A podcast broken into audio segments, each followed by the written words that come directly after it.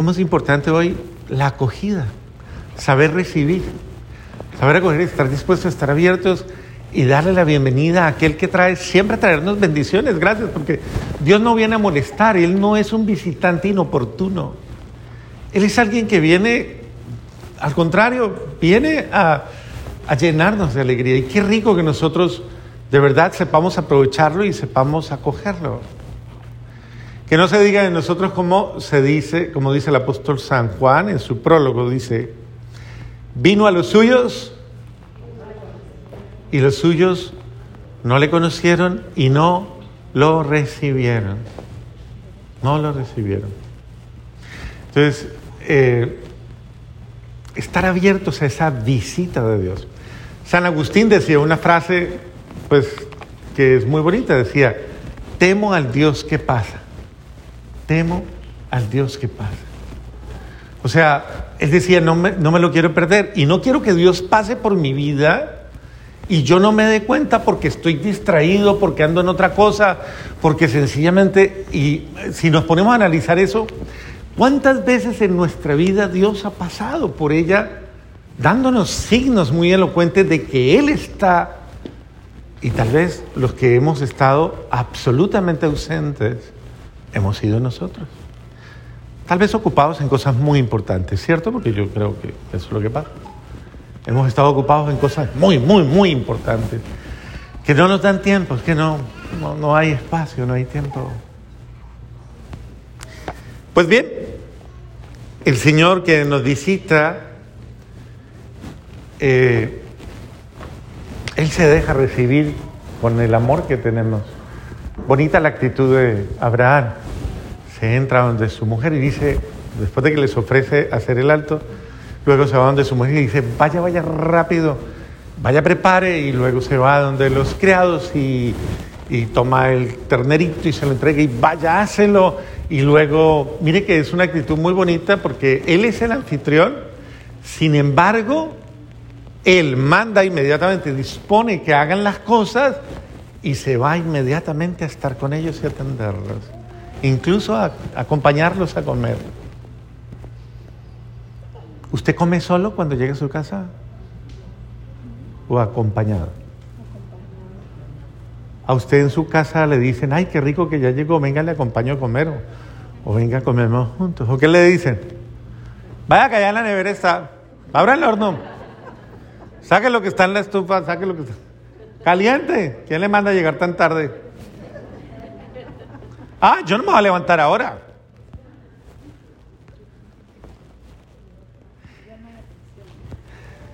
No sé, cada uno evalúe. Pero, pero pensémoslo, o sea, ¿cómo es de grato comer acompañados? ¿no? Compartir ese ratito en el que estamos juntos. Es bonito, eso es grato. Y tal vez es de las cosas a rescatar, si por algún motivo lo hemos perdido, el poder comer juntos, el poder desayunar juntos o comer o cenar juntos y gastarle un poquito de tiempo. Yo sé que, vuelvo y digo, ustedes son muy ocupados, tienen tantas cosas importantes. Y de ese tiempo tan importante que tienen, tienen que hacer un salto y sacarle un poquito más de tiempo a su familia. O sea, le invito a que pierda tiempo con ellos. ¿Es posible? Piérdales tiempo. De pronto descuente un poquito de tiempo de televisión, diga, bueno, está bien, voy a ver media hora menos al menos, ¿no? Descuéntele tiempo de tal vez de algún de algún otra dispositivo que usted tenga para distraerse o cualquier otra cosa que le capte la atención y diga, voy a dedicarles un poquito más de cualquier otra distracción, no es que me gusta salir a, montar en bicicleta, me gusta salir a caminar, me gusta deténgase un ratito. Porque a lo mejor su casa necesita que, que, lo visite. A usted nunca le han dicho esa frase que dice, caliente la casa, venga. A usted como que le pica, ¿no?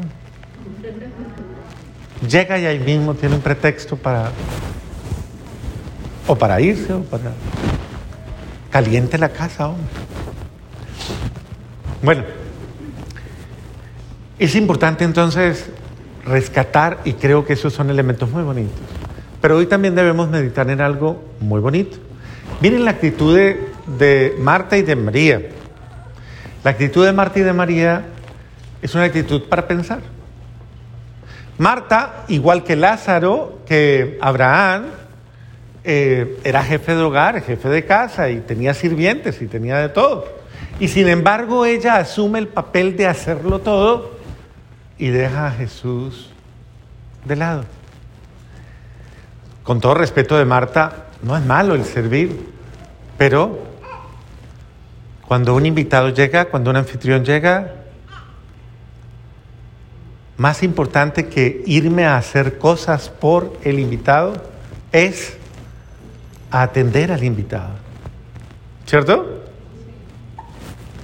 En últimas le digo, camine y cocinamos juntos. ¿Sí o no? Pues lo involucro. Pero no le dejo solo.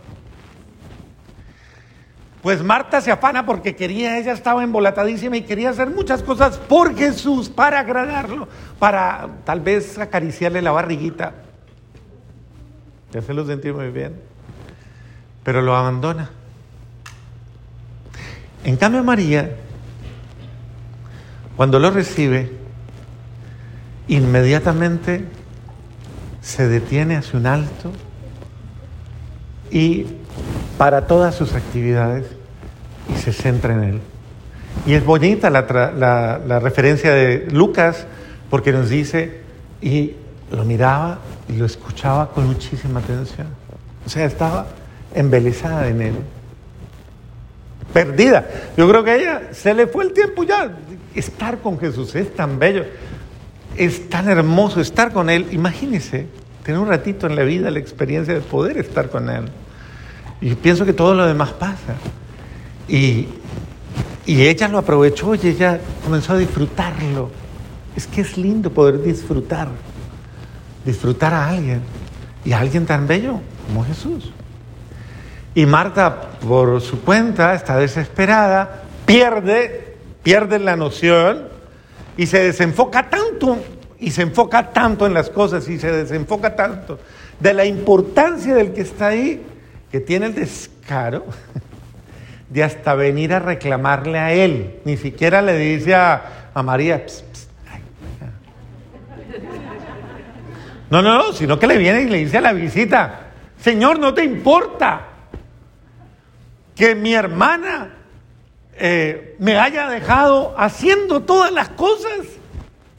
Oye, dile que me eche una mano, como que dice, oiga, dígale que que no pierda el tiempo ahí con usted.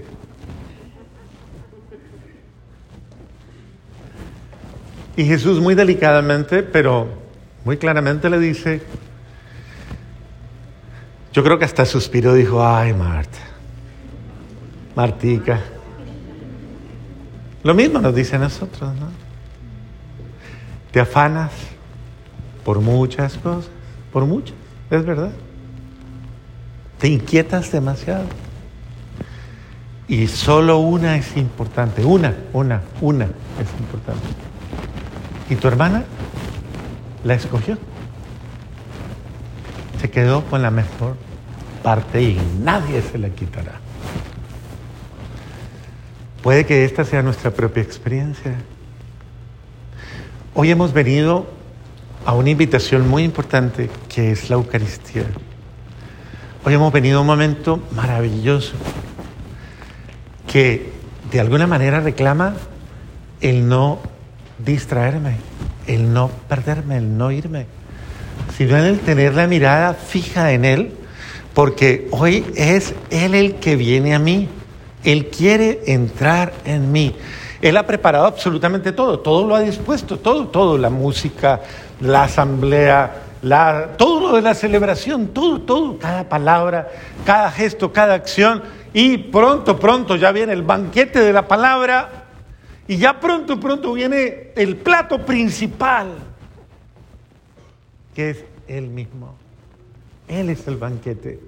Y Él quiere que tú lo recibas en tu corazón y que tú lo acojas y que, y que cuando lo recibas, tú te olvides de todo lo demás. Ya no más, no importa más. Lo más importante, mira que toda la misa te va llevando para que llegues al momento más importante y te desconectes de todo lo demás. ¿Y qué viene? La Santa Comunión. Y yo les, les he dicho en todas las misas hoy, y regularmente tú vienes, muchas veces eh, inconsciente de lo que está pasando. Tienes tal vez en la conciencia de cuando miras, por ejemplo, la hostia, que la miras aquí en el Santísimo, expuesta así, tú dices, ay, no, hasta mirarlo me da pena. O sea, o me da, y menos tocarlo, ¿cómo lo toco? Cuando el Padre pasa con el Santísimo, usted, ¿quién toca la custodia? Nadie, nadie.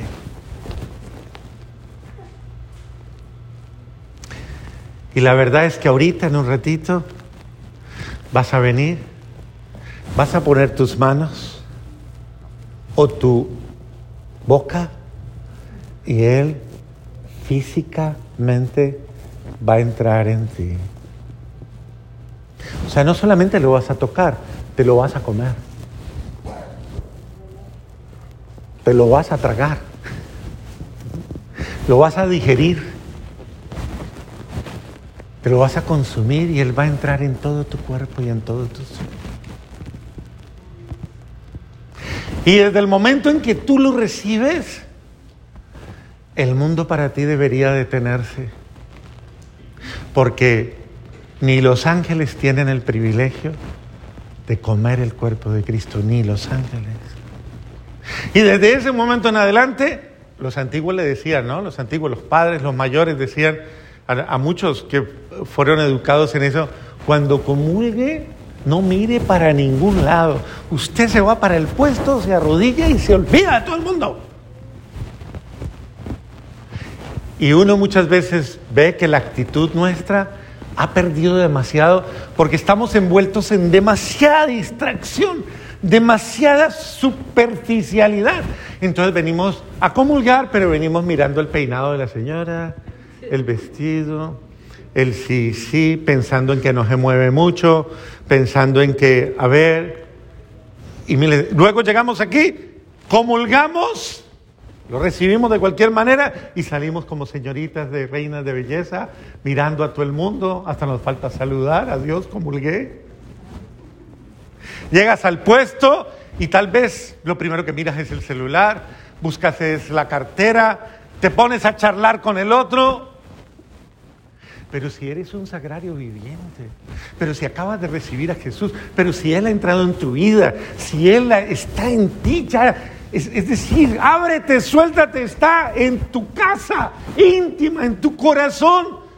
Habla con Él, acógelo a Él, adóralo, bendícelo y dile, Señor, estás en mí, te acabo de comer, eres el Dios vivo. Lo que dice el apóstol, el apóstol Pablo, mi esperanza y mi gloria, mi alegría, lo más grande, lo más bello. Te tengo, mi medicina, mi salud, mi bendición. Les decía, es tan grande ese misterio que uno podría decir, cuando una persona comulga, adoro en ti al Salvador que está en ti. Porque te vuelves más que una custodia, más que un copón, más que una patena, más que un sagrario.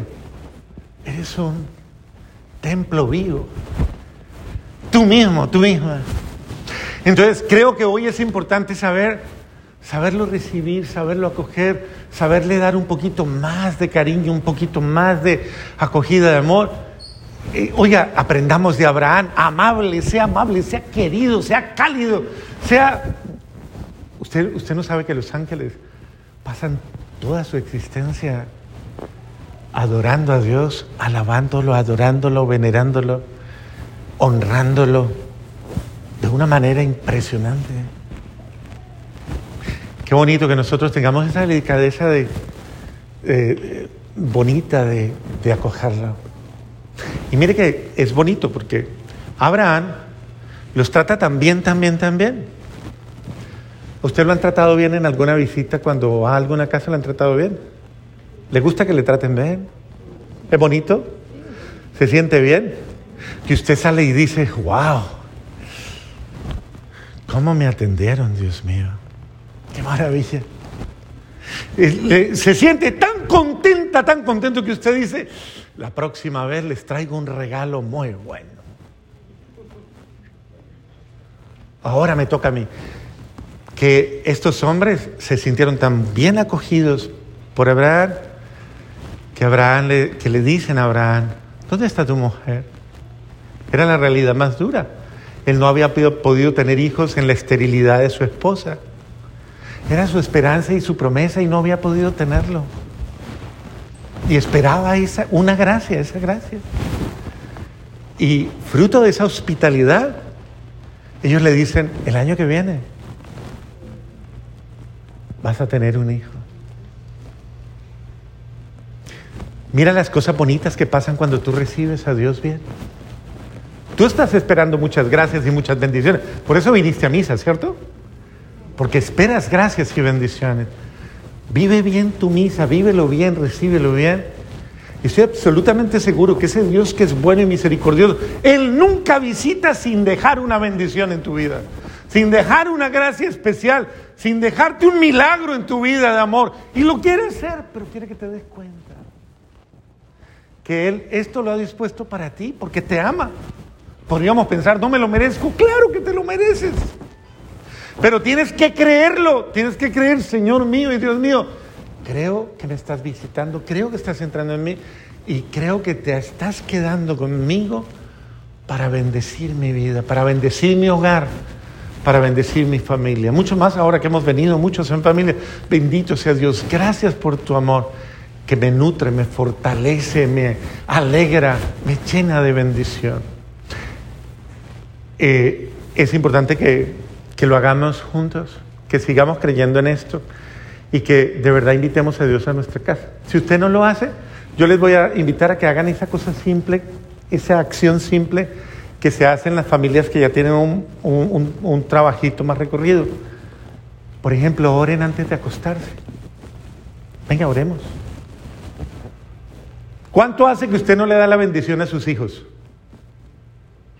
No a los chiquitos, sino a los más grandotes. ¿Cuánto hace usted que como marido no le pide bendición a su mujer? ¿Ustedes mujeres alguna vez le piden la bendición a su marido?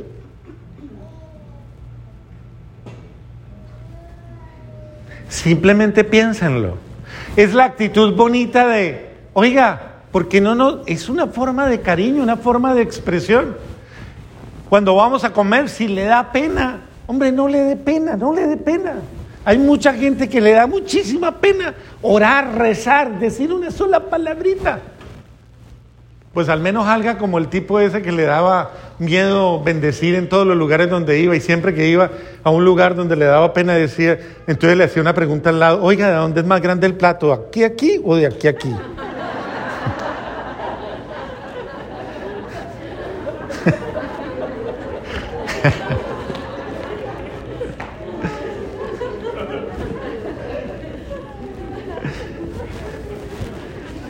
Suéltese, bendiga, que su vida sea una bendición y que Dios le dé la abundancia de su amor. Amén.